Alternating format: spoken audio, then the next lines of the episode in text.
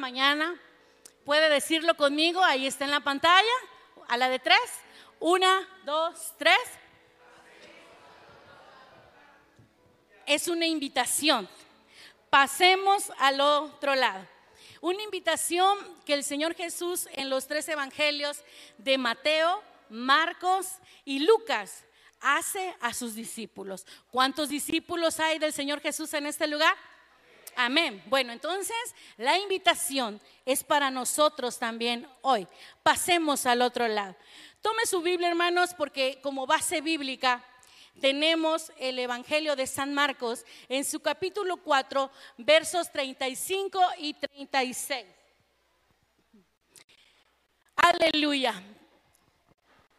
Dice la palabra del Señor en esta versión que tengo acá, es Reina Valera contemporánea. Dice así la palabra del Señor.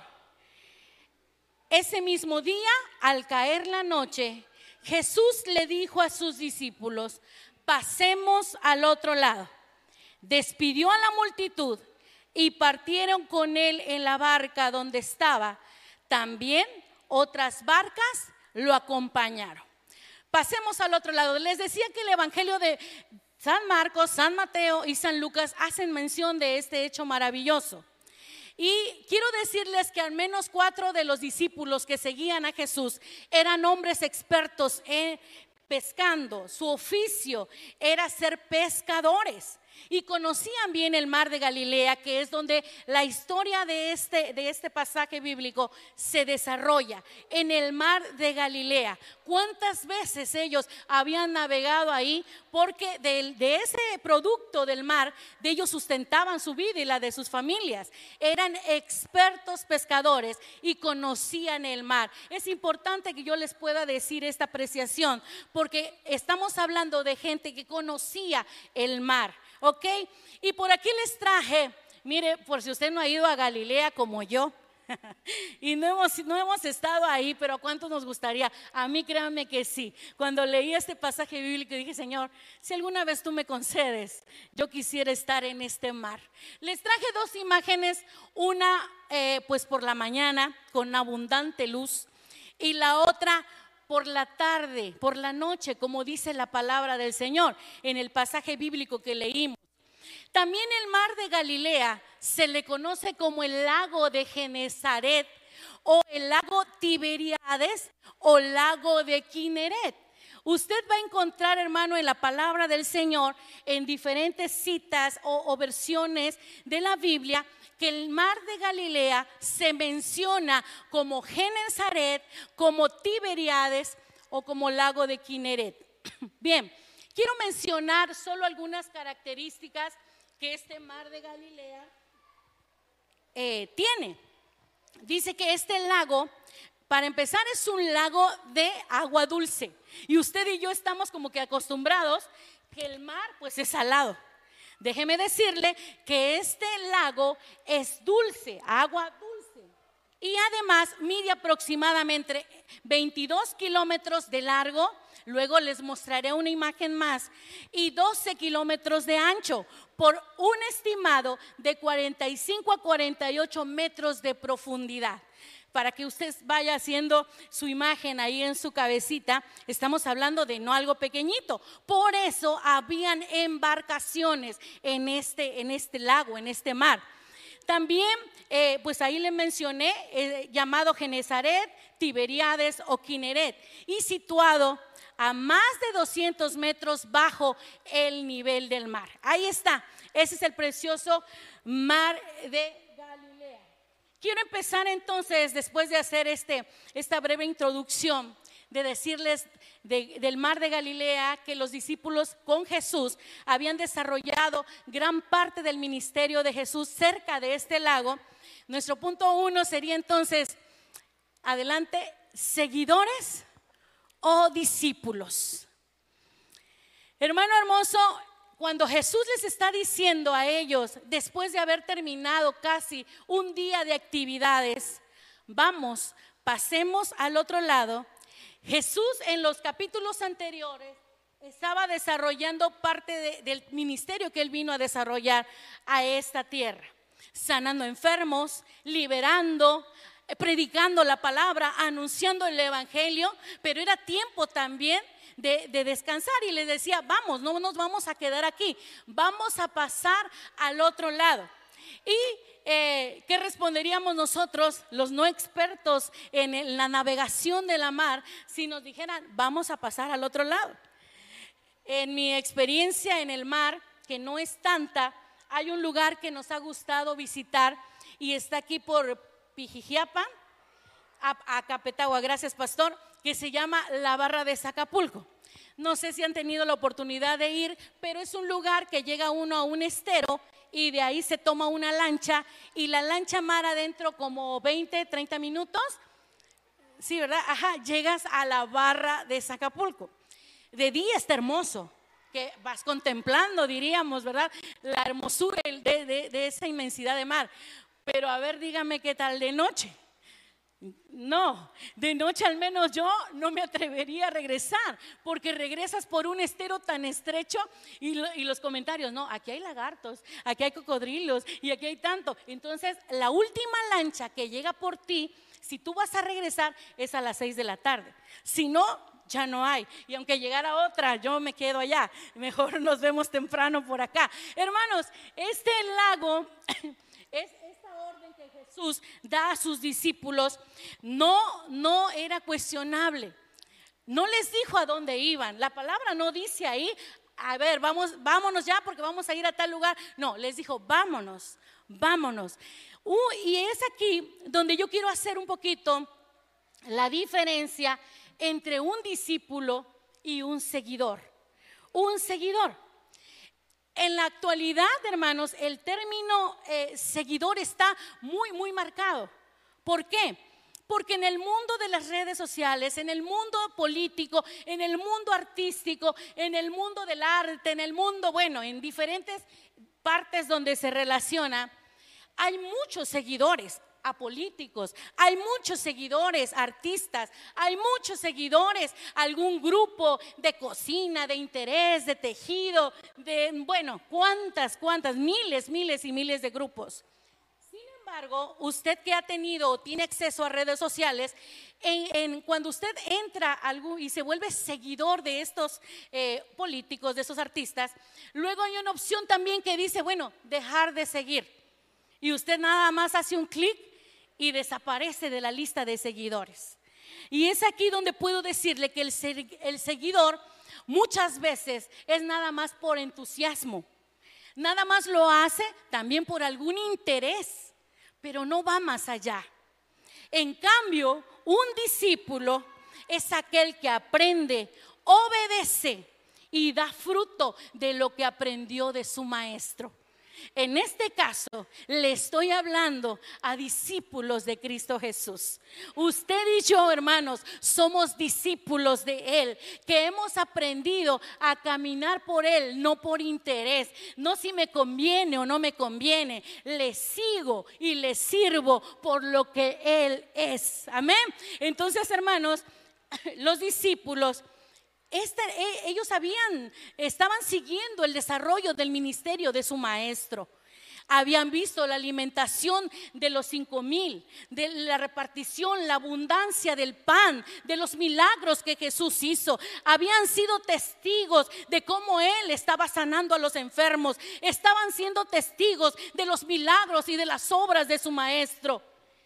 Pero, oh, en unos segundos más, en unos minutos más, ellos pasarían de ser nada más testigos en la, en la teoría a ser testigos en la práctica, que es muy diferente. Entonces hoy volveríamos a decir esta pregunta. ¿Qué somos, mis amados?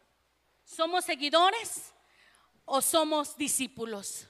Parte de esta gran multitud que seguía a Jesús, nada más lo seguía por interés, porque les daba de comer, porque lo sanaba, porque tenían algo con algún familiar que necesitaban, pero muy pocos los seguían por convicción.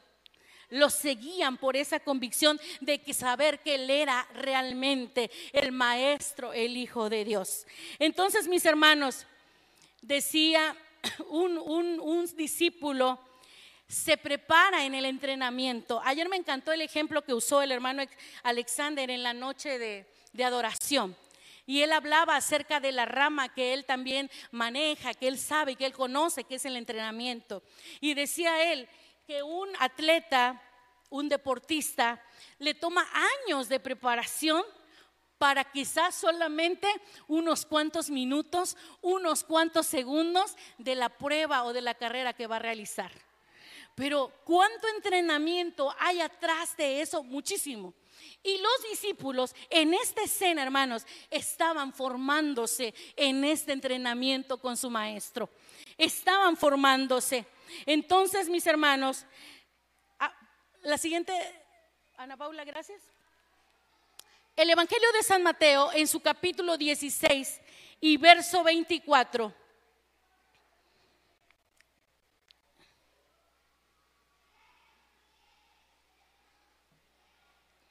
En esa traducción que se los puse en la pantalla, es la, versión traducción lenguaje actual.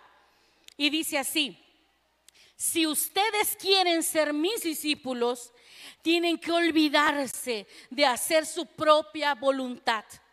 Tienen que estar dispuestos a cargar su cruz y hacer lo que yo les diga. Wow, qué palabra de Jesús. La voy a volver a leer. Dice, luego Jesús le dijo a sus discípulos, si ustedes quieren ser mis discípulos, hay una condición. Tienen que olvidarse de hacer su propia voluntad.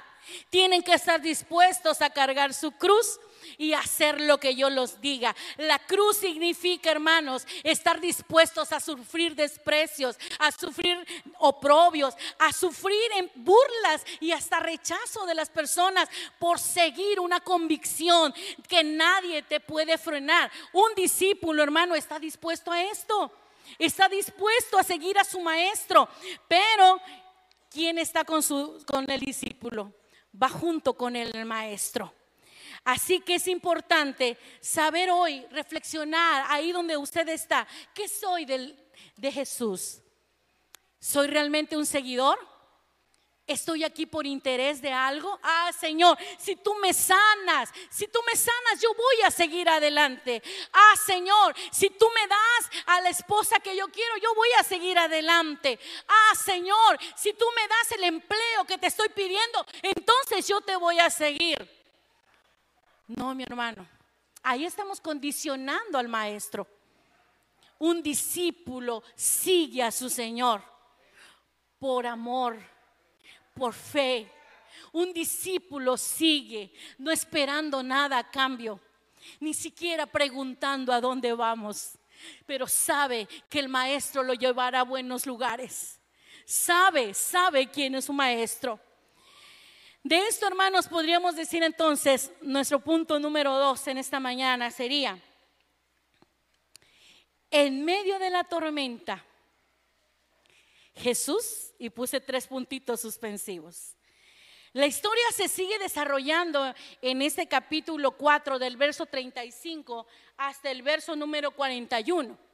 Pero aquí voy a leer dos versos más, del 37 al 39.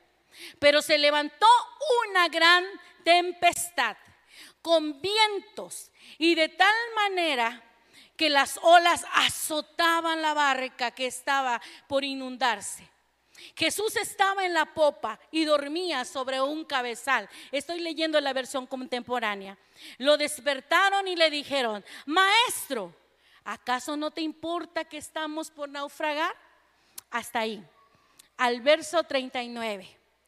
Por la ubicación, hermanos, donde estaba el mar, Ana Paula, si me quieres regresar, ahí está, miren, por la ubicación donde estaba situado el mar de Galilea, estaba como, les dije, más de 200, 209, 210 metros bajo el nivel del mar. Por su ubicación era muy dado a que esas masas de aire y frío se encontraran y de la nada se desataran tempestades en él. Y miren, ahí es donde, donde está la, la línea amarilla, era la travesía que ellos iban a ir. Porque estaban donde había sido probablemente el lugar del sermón del monte y ellos iban a atravesar hasta Gadara, que en unos momentos más vamos a hablar un poquito nada más de ella. Pero esa travesía es la que ellos iban a hacer sobre el mar de Galilea, mi hermano hermano. Y la palabra del Señor dice que eh, en ese mar se desataban, les decía yo, estas tormentas eh, de repente. Y hasta la fecha por ahí leía un reporte de, este mar de Galilea, eh, ya en nuestros tiempos, que un pescador pues igual salió con un, nada más un equipo de una tripulación de tres más él en un, en un velero, algo muy, muy débil. Y se desató una tormenta sobre el mar muy fuerte, que fueron los equipos de emergencia los que tuvieron que sacarlos rápidamente, si no, pues imagínense, su final hubiera sido otro. Los rescataron. Sin embargo, en el tiempo de Jesús, pues las comunicaciones como las de hoy no son posibles, ni siquiera había esa luz eléctrica en ese momento.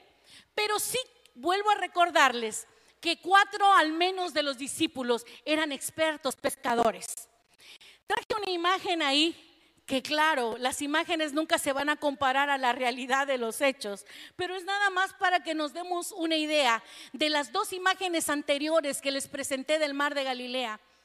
¿Cómo está ahora ese mar? Totalmente eh, desconocido. Y las olas que acabamos de leer se habían levantado, dice, tan altas, tan altas, que inundaban. Otras versiones dicen parece que se anegaba la, embarcación. ¿Qué quiere decir la palabra negaba? Que se hundía, que se iba a inundir la, la embarcación. Ese mar que parecía tan tranquilo, ahora había levantado una gran tempestad y una gran tormenta en contra de ellos. Mis amados hermanos, hoy en día esas tormentas se levantan también en nuestras vidas de manera repentina muchas veces. ¿Y cuántas veces podemos decir o decimos, híjole, este es el peor momento para que yo me enferme? Este es el peor momento para que me suceda este problema con mi esposa o con mi esposo. Este es el peor momento para que yo me quede sin dinero. Este es el peor momento para que yo me quede sin un empleo. Pero déjeme preguntarle algo. ¿Será que hay buenos momentos para las tormentas? Claro que no. Nunca es un buen momento. Pero sabes, como discípulos, Él sabe cuál es el mejor momento. Él sí sabe cuál es el mejor momento. Y esta era el mejor momento para una lección, para la vida de los discípulos. Este era el momento en los que ellos necesitaban saber quién estaba con ellos, quién iba con ellos. De otra manera, no habría sido así. No habría sido así. La vida representa entonces a este enorme, enorme, enorme mar, donde las olas muchas veces también se levantan en contra de nosotros. Se levantan en contra de nuestra casa, en contra de nuestra familia. Eh, y esta tormenta que está aquí representada la Biblia la llama tempestad, habla de fuertes vientos. Y estos vientos levantaban esas olas tan grandes que chocaban con su barca. Hermanos, las tormentas llegan a nuestras vidas. Las situaciones se presentan difíciles en nuestras vidas, claro que sí, claro que sí, chocan con nosotros. Y nos da temor y nos da miedo porque quedamos vulnerables y estos pescadores, por más expertos, estos discípulos que conocían la mar, por más expertos que eran, sabían la magnitud del problema en el que estaban metidos. Claro que sí, porque conocían el tamaño de esas olas, qué tan grandes se habían levantado. Ah, mi hermano, pero en medio de esta desesperación, podemos decir que Jesús está presente en nuestra barca. Jesús está presente en nuestra barca. Dice el Evangelio de San Mateo en su capítulo 20, 28, en la versión Dios habla hoy y enséñenles a obedecer todo lo que les he mandado a ustedes. Por mi parte, yo estaré con ustedes. ¿Cuándo iglesia? Todos los días hasta el fin del mundo. Aleluya, mi amado hermano, si usted es un discípulo del Señor, no un seguidor, no un simpatizante, no alguien que está por interés, si usted es un discípulo de Jesús y está comprometido con servirle, con permanecer, con estar con Él, por recibir el trato de Dios, aún en medio de las tormentas, entonces también tiene que estar plenamente convencido que no va solo, que Jesús está en medio de su tormenta, que Jesús lo acompaña, que Jesús no lo deja solo, que Él ha prometido, es su promesa, yo voy a estar contigo por más grandes que se puedan levantar las olas en tu contra, por más grandes que puedan ser, yo estoy ahí. Ah, pero esta promesa es si eres su discípulo. Si somos sus discípulos, entonces Él está presente en nuestra barca. Aunque muchas veces no nos demos cuenta en medio del problema. ¿Qué hace el problema? Nos aflige. ¿Qué hace el problema? Nos turba. Se enferman nuestros hijos, los amamos tanto. Híjole, ¿qué va a pasar? Y nuestra mente vuela, mi hermano, vuela, se va. Y lo último que hacemos es decir, Dios mío, pero si tú estás en control perfecto de esto. Y nuestra mente ya voló. ¿Qué va a pasar? Lo voy a internar. Y después si lo van a internar, van a decir que lo van a operar. Y, y miren, ya hasta dónde voló nuestra mente. Y Dios solo está usando este recurso. Solo lo está usando para que nuestra fe crezca. Solo lo está usando para que tu fe y la mía crezcan. Hace una semana, la semana pasada para ser exacto, compartí aquí muy brevemente que Ana Paula tenía mucho tiempo que no se enfermaba, gracias a Dios. Pero pues quizás, no sé, los cambios de clima, Dios lo permitió para ver mi fe hasta dónde llegaba. Ana Paula se enfermó y ella trae, bueno, traía un cuadro cuando era niñita de, bronquios muy fuerte y una leve gripa se le volvía al ratito un bronquio cerrado y había una sibilancia en su pecho y por ahí algunos decían es que tú tienes o, su hija es asmática, cosa que nunca recibimos. Dije, no Señor, tú lo que haces es perfecto. Y tú nos dices, Ana Paula, sana, Pasaron los años, hermanos, y Ana Paula sanó. Dios me dio esa palabra. Ana Paula sanó para la gloria de Dios. Y tenía mucho tiempo que no se enfermaba. Pero el fin de semana se enfermó. Llegó de la escuela, un poco ya se veía molesta por tanta gripa. Y, en, en nuestra humanidad dices, ay, ¿qué le doy? Y buscando que ya ni sabía, ni tengo medicamentos para darle. Dije, ¿qué le doy? Híjole, le digo, pues, y como a ella le encanta bañarse, ¿será que se baña? ¿Será que no se baña? Pues bañate, dije, bueno, pero para la noche ya tenía un cuadro de temperatura. Y al otro día la temperatura seguía y seguía más fuerte y más fuerte. Ana Paula temblaba así una vez cuando fue chiquita, me acordé, se nos enfermó así y la tuvimos que llevar a internar por unas horas. Y ese cuadro se estaba repitiendo ahí y decía, no me puedo calentar. Y tocaba sus manos y sus manos estaban heladas, pero eran, era hielo que yo estaba tocando. Y tocaba su cabeza y estaba súper caliente y hervía. Los pies súper fríos, la punta especial de los dedos del pie estaban súper fríos. Hielo, hermano. Y yo, Señor, pues, ¿qué le hago? Y yo, Dios mío, ¿qué le voy a hacer? Y de repente, bueno, pues ahí está, vamos a tallarla y le Big ah, ya dije el comercial. y vamos a traer, y empezamos a frotar eh, eh, este, este ungüento de alcanfor. Y, este, hermanos, a tallar la, los pies y las manos. Ay, sabe, yo dije, ya, ahorita, no, nada pasó. Seguía más fría. Y decía, ahora mamá tengo mucho más frío que primero, porque ya ve que el efecto de ese ungüento es crear una sensación como cuando uno come un Halls. Ay, ya dije otra marca. Oiga, cuando come una pastilla de menta, este, cuando come algo así, le queda una sensación de tanta frescura. Y dije, Señor, ¿qué está pasando aquí? Y ella temblaba, y ella temblaba de ese frío que tenía. Hermanos, hoy para la gloria de Dios, puedo, puedo dar testimonio de verdad, que si en otro tiempo eso hubiera pasado, yo hubiera corrido y, oye Alex, reacciona, algo está pasando aquí, vamos. No, esta vez dije, Señor, tú tienes el control, ella es tuya, ella es tu sierva.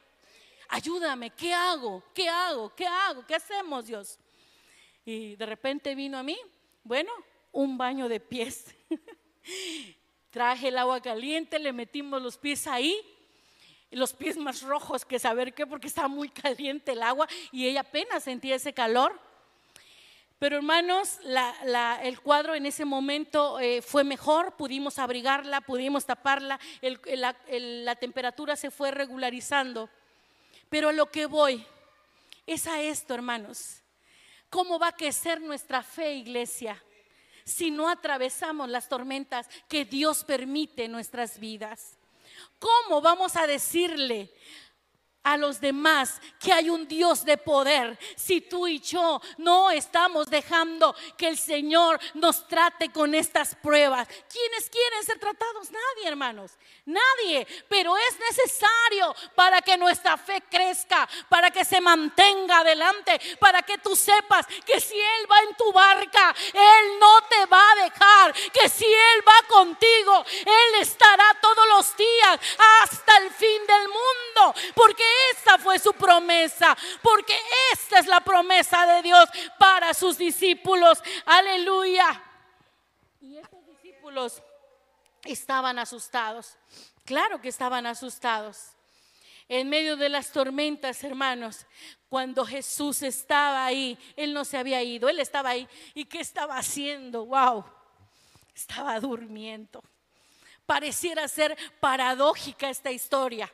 ¿Cómo alguien con una tormenta tan grande puede estar durmiendo? Y hasta la escritura dice que estaba reclinado en un cabezal, o sea, como hasta más cómodo, pues no se podía, porque estaba en la popa y todavía dice que como, como una almohadita.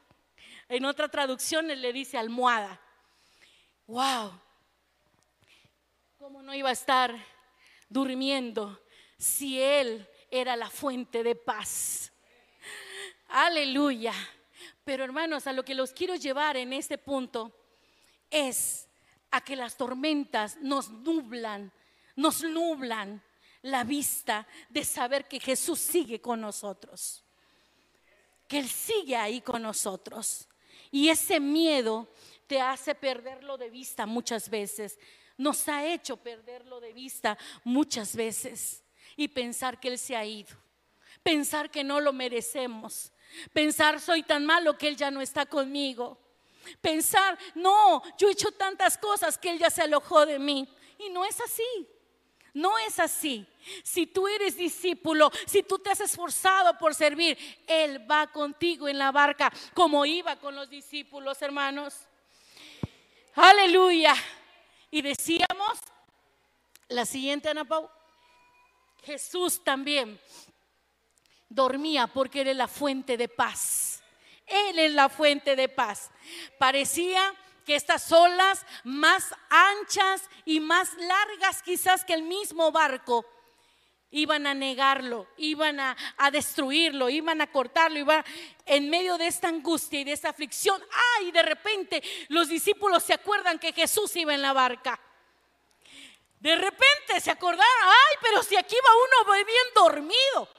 Como todos estamos gritando, como todos estamos alterados, como todos no sabemos ni qué hacer. Y uno va dormido.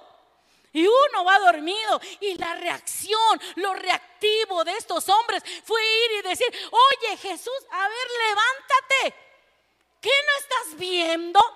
Hermanos, la actitud del discípulo reclamándole al maestro.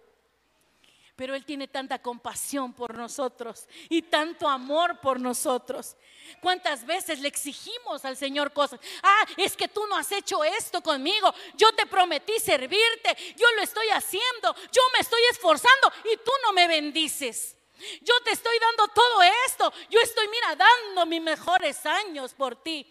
Y tú no me bendices con esto. Ay, hermanos. Ay, hermanos. No, no es así. dice el Evangelio de San Juan en esta versión de Reina Valera contemporánea, en su capítulo 14 y verso 27. La paz les dejo, mi paz les doy. Yo no la doy como el mundo la da. No dejen que su corazón se turbe y tenga que iglesia y tenga miedo. No dejen que su corazón se turbe y tenga miedo, porque yo voy con ustedes en esta barca porque no me he bajado, porque estoy ahí, pero solo tienen que clamar. Clama a mí y yo te voy a responder, dice el libro de Jeremías, y aún te voy a enseñar cosas grandes, cosas ocultas que tú no conoces. Hermanos, Él es la fuente de toda paz. En un mundo que vive sin paz, con una paz temporal. Esta versión habla de una paz del mundo, pero esa la da temporalmente. Una paz que confía en cuánto dinero tienes. Una paz que confías en tu intelecto. Una paz, ay, es que yo tengo paz porque tengo mi trabajo asegurado. Yo tengo paz porque de este trabajo nadie me va a correr. Tengo una base por tantos años y por eso tengo paz. No, mi hermano. Eso no te va a alcanzar. Eso no nos va a alcanzar. Ah, yo tengo paz porque tengo, ya me fui a checar al mejor doctor del mundo y dice que ya me hicieron un estudio completo de pies a cabezas y estoy súper bien. Todas mis células están perfectas. Hermano, sabes que de un momento a otro la tormenta puede desatarse. Y eso no te garantiza un diagnóstico de un día para el otro que no se pueda levantar una tormenta. No, mi hermano, no. La paz que Dios nos da no la podemos entender, no la podemos comprender, pero sí la puedes sentir en el momento de la tempestad, cuando los vientos se han levantado, cuando las olas están chocando a tu barca, ahí puedes sentir la paz. Y los demás te dicen, pero ¿por qué no estás asustado? ¿Por qué no reaccionas? ¿Por qué no le dices? Ah, porque esa es la paz que sobrepasa lo que el mundo no entiende. Y tú le puedes decir a los demás, yo tengo una paz que no me la va a robar nadie. Y sé que si el Señor permite esta tormenta, Él también me da la salida de ella. Aleluya. Gloria al nombre de nuestro Dios, porque Él vive, porque Él reina. Mereces toda la gloria, Señor, y toda la honra un salmo muy conocido que los niños desde pequeñitos muchas veces lo repiten, dice así. Por eso en el Salmo 4:8 en esta versión, por eso me acuesto y me duermo en paz, porque solo tu Señor me haces vivir confiado. Uno de los males más grandes de este mundo es el estrés, la ansiedad. No pueden dormir. Se acuestan pero no duermen, no descansan. He escuchado a personas, a mujeres que dicen, es que me pasé la noche en vela, no pude dormir. ¿Cuántas preocupaciones están en su cabeza? ¿Cuántos conflictos emocionales, físicos están viviendo para permitirles que les robe la paz de ese momento tan sublime que es el sueño? Hermanos, sin embargo, hay uno que es nuestro Dios, que aún dice que nuestros sueños Él los vela con paz, con paz en tu corazón. Es diferente vivir una prueba, hermanos, como discípulo, que vivirla siendo nada más un seguidor de Él. Aleluya, gloria al Señor. Sigamos adelante. Entonces, podemos decir, San Juan 14, 27. Ah, gracias, Ana Pau. Voy a darles una cita más. San Juan 14, 27. Dice así, mi paz os doy, no como el mundo se las da, es la que leíamos hace un momento, sino que esta paz permanece, no es temporal, no es pasajera. El Señor va con nosotros. Y un punto más de este punto número dos es, Jesús está en control, control, control perfecto de nuestra vida. Los discípulos del Señor habían caminado con Él, habían sido testigos del poder de Él, sanando, alimentando, proveyendo parte del ministerio que Él estaba ejerciendo. Pero ¿qué había pasado? ¿Por qué en este momento estaban tan atemorizados? ¿Y por qué tenían tanto miedo? Porque entonces la fe había quedado un poco al lado, hermanos. Tenían tanto miedo que hasta olvidaron que Jesús venía con ellos. Tenían tanto miedo que olvidaron que Él está en control de todas las cosas, aún de la misma naturaleza y tenían tanto miedo que olvidaron que Él está siempre presto para ayudar a sus hijos, para no dejarlos jamás. Aleluya. Gloria al Señor.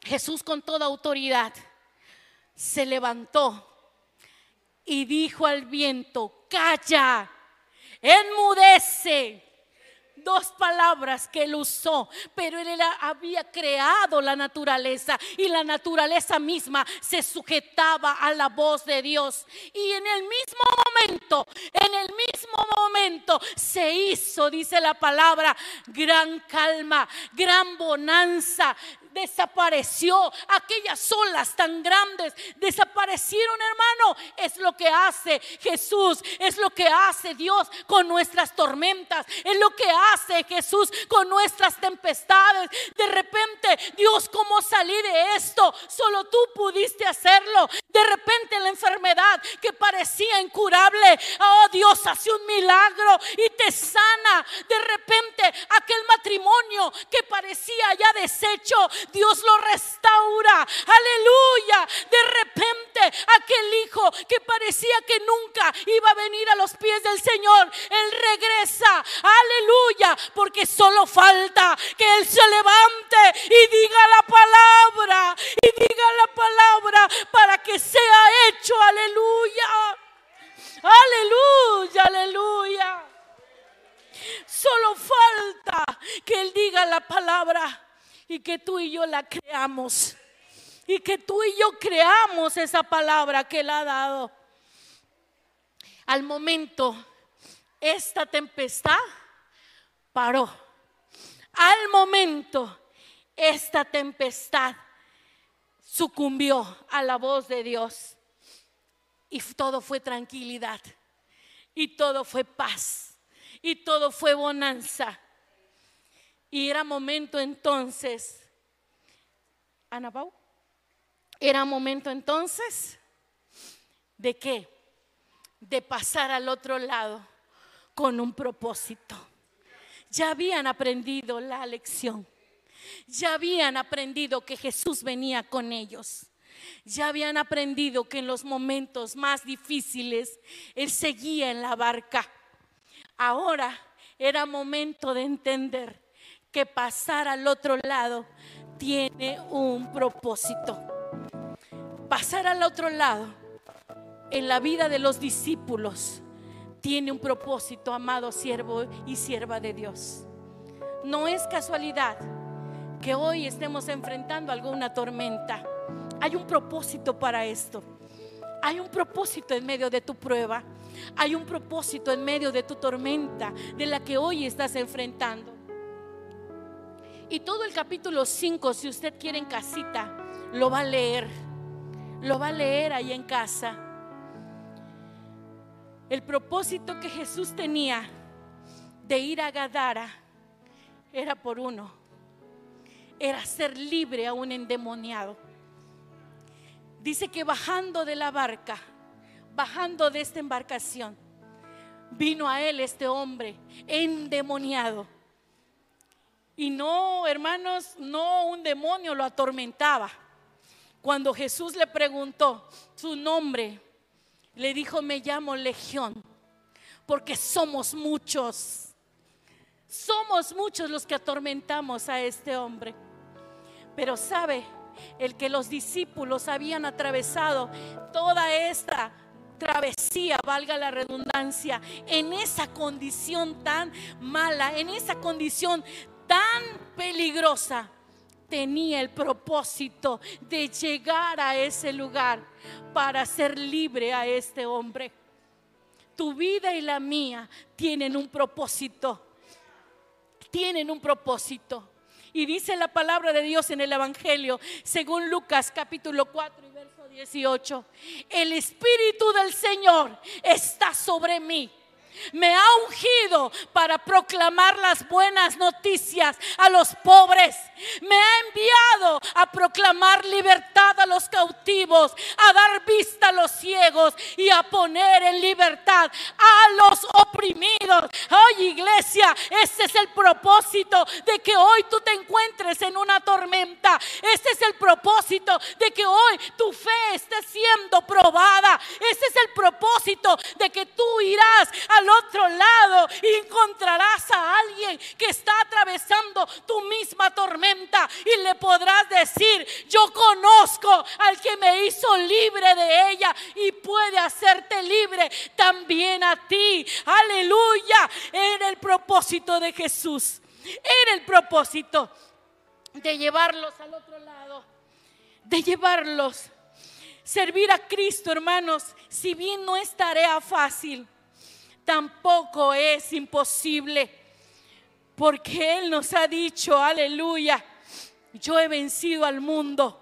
En el mundo van a tener aflicciones, pero confíen en mí, confía en mí. Porque yo he vencido ya las aflicciones, yo he vencido ya tus tormentas, yo he pasado también por ellas y pude vencerlas. Tú también vas a poder hacerlo. Confía entonces en mí los discípulos hermanos sometidos a este entrenamiento y esta prueba, era como ese examen, ¿verdad? Cuando les damos el discipulado a los que han sido discipulados y tenemos una nueva vida en Cristo y hay 13 pasos que seguir, 13 lecciones que aprender y siempre decimos, prepárense porque vamos a hacer el examen, prepárense porque vamos a hacer el examen tan día. Y usted ve que no llegue el examen y no llegue el examen ¿Y qué pasó con el examen? Y le preguntan al maestro, ¿y cuándo va a ser el examen? No, tú síguete preparando porque el examen va a llegar. Ah, pero de repente, llega una prueba de repente, ah, ya no voy a seguir adelante mi discipulado. ¿Y por qué? No, porque tuve un problema con mi esposo, tuve un problema con mi papá. Ah, ahí está tu examen. Ese es el examen que tú estabas esperando. El discípulo se forma, hermanos, en esas pruebas, en esos exámenes. Y era necesario que estos discípulos atravesaran entonces este examen para llegar al otro lado para llegar al otro lado. Gloria al Señor, aleluya. Da gloria a Dios, mi hermano, por esas pruebas que ahora usted está atravesando. Amén. Gracias, Señor. Adelante, Ana Gloria al Señor. ¿Qué necesitamos entonces para pasar al otro lado? Número uno, necesitamos valor. Valor. Segunda de Timoteo capítulo 1 y verso 7 dice, porque no nos ha dado Dios un espíritu de cobardía, sino de poder, amor y de dominio propio. No está mal tener miedo, pero sí está mal dejarte vencer por el miedo. Eso sí está mal. Somos humanos, tenemos temores, pero lo malo está en dejarnos vencer por estos temores. Número dos, ¿qué necesitamos? Dice ahí, necesitamos obedecer. Obedece, mi hermano. ¿Cuántas veces hemos escuchado a los siervos predicar en este lugar? Sería más fácil todo si obedeciéramos. Pero nuestra naturaleza es no ser obedientes. Obediencia, dice la palabra del Señor en el Evangelio de San Juan, capítulo 14 y verso 23. Les contestó Jesús, el que me ama obedecerá mi palabra y mi Padre lo amará. Vendremos a Él y haremos nuestra morada con Él. El que me ama obedece mi palabra. Y esta palabra, para poder obedecerla, antes necesitamos conocerla. Vengamos a la palabra. ¿Cuántos programas para conocer la palabra? No tenemos pretextos, hermanos. En esta casa eh, nos hemos comprometido con estudiar la palabra del Señor a través de transmisiones, a través de mensajes, a través de audios. Bueno, no hay pretextos para no conocer la palabra. Pero un discípulo obedece la palabra. Por eso cuando llegó el momento y Jesús les dijo, vámonos al otro lado, ellos solamente obedecieron y fueron con su maestro. Tener la palabra en nuestro corazón y tener la palabra en nuestra mente, hermanos, cuando llega el día de la prueba, te hace hablar como un verdadero discípulo de Jesús. Cuando llega la palabra, cuando llega el temor, entonces tú puedes usar la palabra como una espada que atraviesa, aleluya, que corta y no hacer caso del miedo que te pueda inundar. Ah, pero sí conocemos la palabra. Si no conocemos la palabra, somos presas del temor, somos presas del miedo. Hacemos oídos a lo que la gente dice, a lo que las redes dicen, pero no a lo que la palabra nos dice. Un discípulo entonces obedece la palabra de Dios. Si amamos a Dios, dice ahí, obedezcamos su palabra. Obedezcamos su palabra. Y algo más que necesitamos para pasar al otro lado es tener fe. La fe es creer totalmente, totalmente en Dios y lo que Él hará con nosotros. Total confianza, ponerla en Dios. No dejar lugar a la duda, a la incredulidad, que es lo contrario de la fe. No, no, te, no solo tener fe cuando el problema está, no solo tener fe en medio de la tormenta, no, tener fe es un estilo de vida todos los días, todos los días camino por fe, voy por fe, vivo por fe, aleluya. Esa es la fe de un discípulo que todos los días se desarrolle para él, aleluya. Dice la palabra del Señor en esta cita bíblica de Hebreos 11:6 sin fe es imposible agradar a Dios. Porque es necesario que el que se acerca a Dios crea que le hay y que sabe recompensar a quienes lo buscan. Hermanos, la fe trae premio. Tener fe en el Señor, confiar en Dios, trae un premio, trae una recompensa con ello. Entonces busquemos a Dios. Busquemos a Dios. Para terminar esta última imagen, ahí está la barca. Ahí está Jesús. Es tu barca, es la mía. Y ahí está el mar frente a nosotros. ¿Estamos listos entonces para pasar al otro lado? ¿O qué nos sigue deteniendo? ¿Qué nos sigue deteniendo a no cruzar?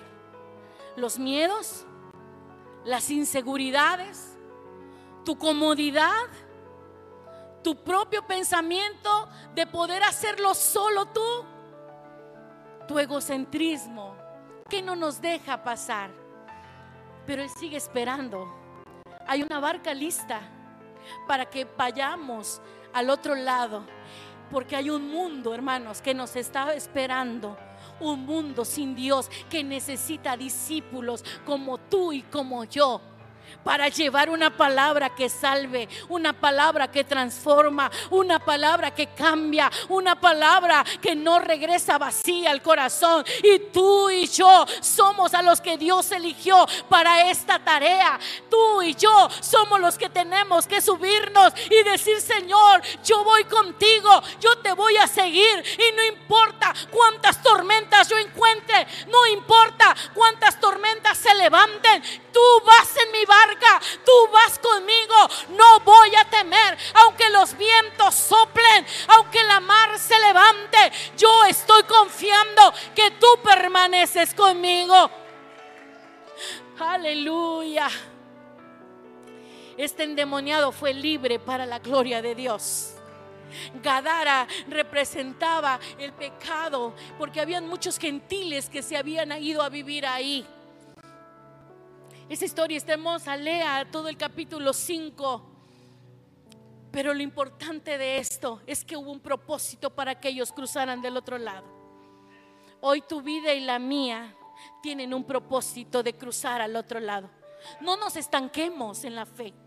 Crezcamos, iglesia. Faltan dos meses para terminar este año 2022. Faltan dos meses nada más. ¿Cuántas tormentas hemos atravesado este año?